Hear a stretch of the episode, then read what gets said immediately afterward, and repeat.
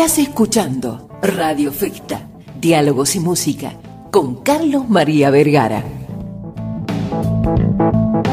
¿Cómo estás? Querido amigo, ¿cómo estás? Muy bien. Placer verte feliz en esta... Un poquito más cerca, Humberto, eh, perdón. Placer verte feliz en esta actividad Gracias. y en todo lo que estás haciendo. Bueno. Acabo de felicitarte recién por otros emprendimientos que tenés y realmente sos una persona emprendedora. Este, así que bueno, es lo que necesitamos. Mientras mucha gente se conforma, digamos, con esperar soluciones, vos las buscas, las encuentras, las muestras y lógicamente eso demuestra la calidad de ser humano que sos. Así que felicitaciones, Carlito. Gracias, José Humberto. La verdad que, que- que- que tener un- bueno, una persona como vos en este lugar, sos el director de un banco, tenés un puesto altísimo, importantísimo dentro del contexto social de hoy de Salta y te has tomado unos minutos para acercarte acá, no hace más que bueno, llenarme de alegría y orgullo y gracias por venir. ¿eh? Sé que estás ocupadísimo todo el tiempo, no. pero gracias por venir. No, ¿eh?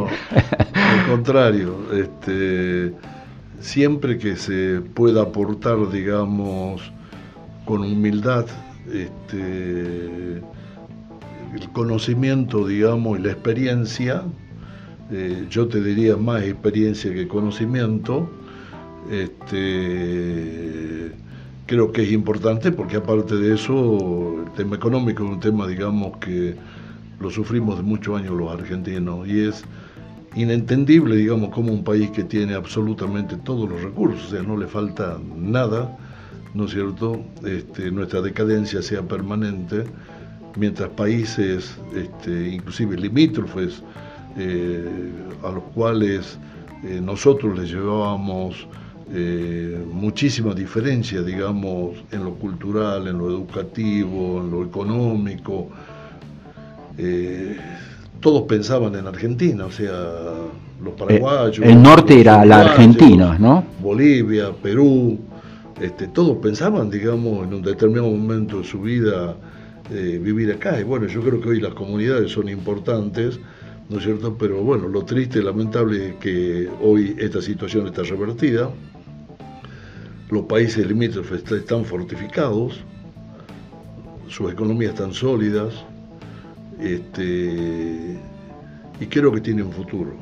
O sea, uno visita Chile, digamos, que es una excepción, digamos, a Latinoamérica, al igual que Uruguay, pero uno ve con mucho, diría, orgullo, porque se puede, ver cómo países eh, como Bolivia, por ejemplo, eh, han crecido fuertemente este, con una economía que ha permitido a través del trabajo evolucionar y lo vemos de que nos han pasado por arriba.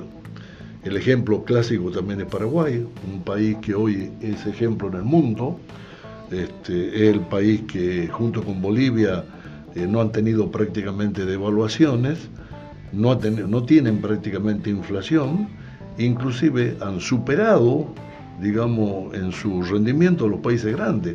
Hoy Estados Unidos tiene casi un 9% de inflación, Paraguay no pasa el 4%. ¿no es Brasil tiene deflación. deflación, eh, cosas realmente sorprendentes, el único país del mundo, digamos, que la inflación ha bajado. Entonces, este, ¿por qué ellos pueden y nosotros no podemos? Para mí la explicación es muy sencilla.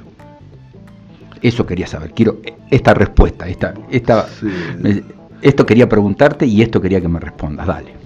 Eh, todas las cosas que pasan, digamos, no son accidentales.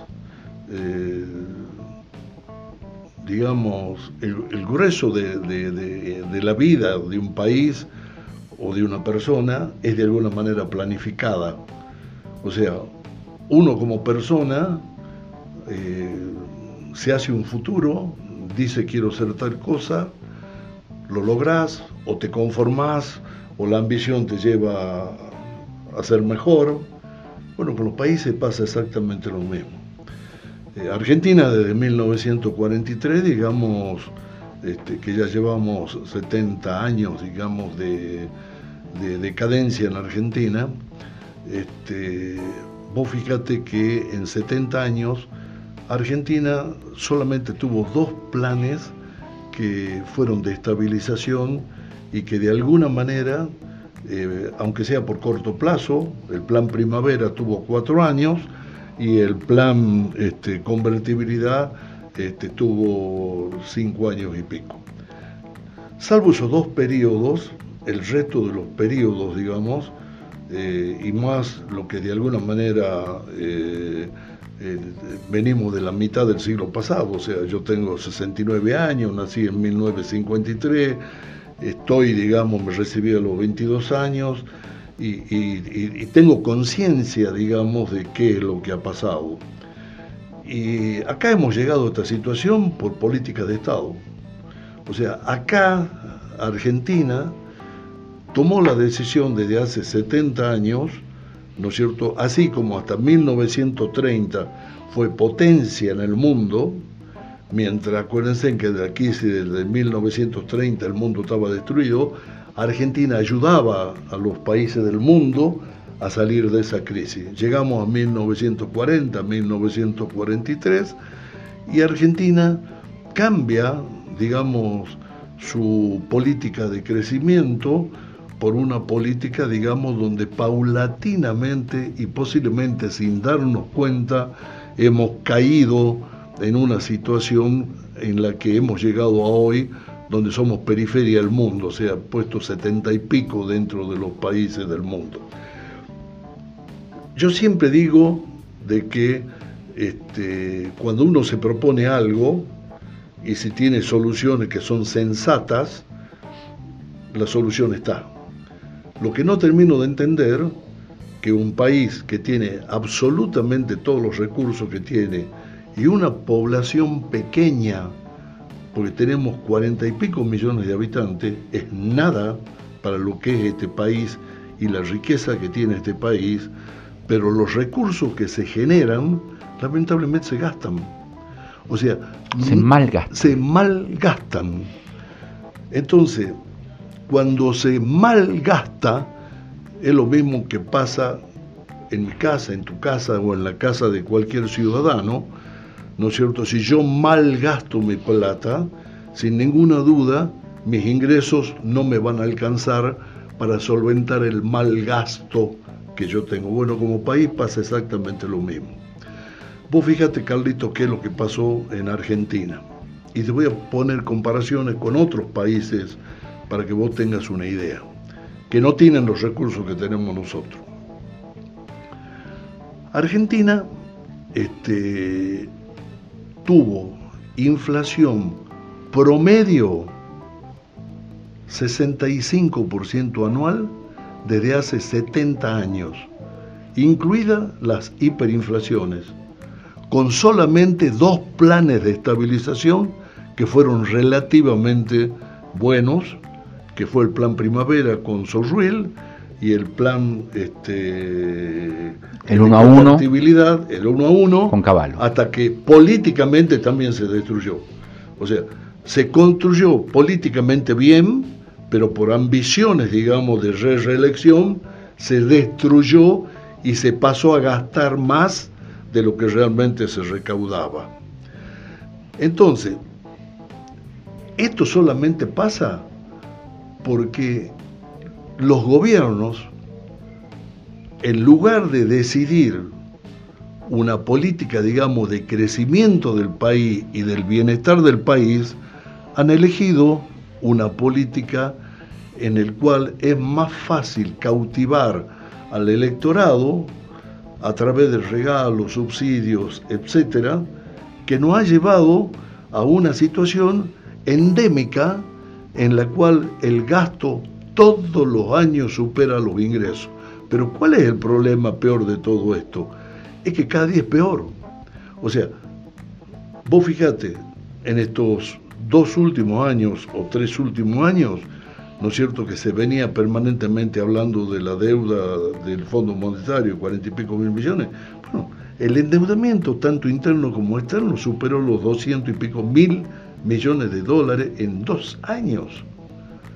Entonces, eso alguien lo paga. ¿Y cómo se paga? Tiene dos maneras de pagarlo. Una es con inflación, ¿no es cierto? y otras trasladando a las generaciones futuras. Pobre las generaciones futuras. Y pobre hoy, digamos, los que tenemos que pagar la inflación. ¿Por qué? Porque todos decimos, ¿cuáles son los impuestos que paga Argentina? Y Argentina paga el 35% de impuesto a la ganancia, paga 5 o 6% de actividad económica, paga bienes personales, paga 60 y pico por ciento, 65% eh, total la base tributaria, pero sin considerar la inflación. Y si la inflación es el 100% y vos no tuviste actualización de tus recursos, que nunca, escúchame, los números inflacionarios son reales, vos vas al súper y te vas a dar cuenta de que, de que prácticamente salí espantado. Claro, pero o sea, primero no tenés precio de referencia. Segundo, de una semana a otra te sube prácticamente un 10% y después te está diciendo, ¿no es cierto?, que la inflación es el 6,2%. Entonces, la inflación te está destruyendo. O sea, ¿por qué cada día hay más pobres? Porque vuelvo a repetirte, se eligió como política de Estado que existan pobres para que los pobres vayan a las urnas y, voten a quien le da un regalo, cuando en realidad debería ser al revés. En los países que han sufrido esta situación y que ya han superado esta situación, ¿no es cierto? Cuando se producen estas situaciones de emergencia, por ejemplo, lo que pasó con la pandemia, escúchame, se subsidiaba a la empresa para que la empresa dé trabajo. Acá se eligió fundir a las empresas, ¿no es cierto?, a costilla de los subsidios. Vos fijate la cantidad de empresas que existieran en, Argentina, en mi rubro, existían 700 bancos. Hoy quedan 68 bancos. Y si vos te pones a analizar la cantidad de comercio que hay, la cantidad de industria que hay, hoy son muy pocas. Ahora yo te pregunto. Sí. Tenemos una inflación de casi el 100%. Tenemos promedio, promedio. En los últimos 70 años 65%. Pero veamos la actual, veamos la del último año, digamos. Yo yo veo un que 100, tiende al 100%. Un 100, estamos cerca del 100 tenemos prácticamente la mitad de, pobres, eso, bien por debajo de la línea de pobreza. Hacen falta en este momento, para no caer en la, en la línea de pobreza, más de 130 mil pesos para, para que, no todas las familias, te lo puedo asegurar, y vos lo no la tiene. No la tiene. Eh, ¿Cuál es? Nos quedan tres minutos y me, y me desespera esto. ¿Cuál es la fórmula? Quiero decir, se sigue imprimiendo billetes, se sigue pidiendo prestado afuera, eh, se estimula cada vez menos la producción, la fabricación, el desarrollo, la economía del conocimiento. Quiero decir, ¿hacia dónde va? ¿Qué, podemos esperar para nuestros hijos, para nuestros nietos, Humberto? Yo, yo te voy a decir lo que a mí me pasa en mi actividad, que mi actividad lógicamente es el reflejo, ¿no es cierto?, de todas las actividades un banco, ¿no es cierto? El reflejo de las personas, el reflejo de del comercio, de la industria, de los servicios, absolutamente todo pasa por ahí. Carlos, hace tres años que nadie se siente en mi escritorio para presentarme un plan de inversión. ¿Sabe para qué se sienta la gente? Para que lo escuche, porque está atormentada porque se sienten perseguidos, incluidos por juicios laborales, eh, malos fallos judiciales, etcétera, ¿no es cierto? Es una falta de desconocimiento de la realidad, de castigo al que trabaja, o sea, el que trabaja se siente castigado y perseguido, y te lo aseguro que es así, porque toda persona que quiere hacer algo es perseguida, ¿no es cierto? Eso te está demostrando que hay una política de Estado, reitero, en el cual es más fácil impedir que hagas algo a facilitar que hagas algo. Argentina necesita que se facilite. Lo único que en Argentina funciona, digamos, lamentablemente, es la pobreza. Y esta política de Estado que nos ha llevado hoy no solamente a la pobreza, sino endeudamiento, a la violencia, violencia, falta, de, falta de educación, falta de posibilidades, un sistema educativo pésimo, mientras los demás países, escúchame, Japón está hoy en su escuela, digamos a los ocho años, un japonés habla cuatro idiomas con ocho años, ¿no es cierto? Acá no sabemos hablar el castellano. Una última reflexión, Humberto. Sí. ¿Vamos hacia algún lado? ¿Tenemos futuro como país? Mira, yo creo que acá el único futuro como país que nosotros tenemos es que definitivamente dejemos de pensar que esto es un negocio de unos cuantos y en realidad el negocio debería ser para todos.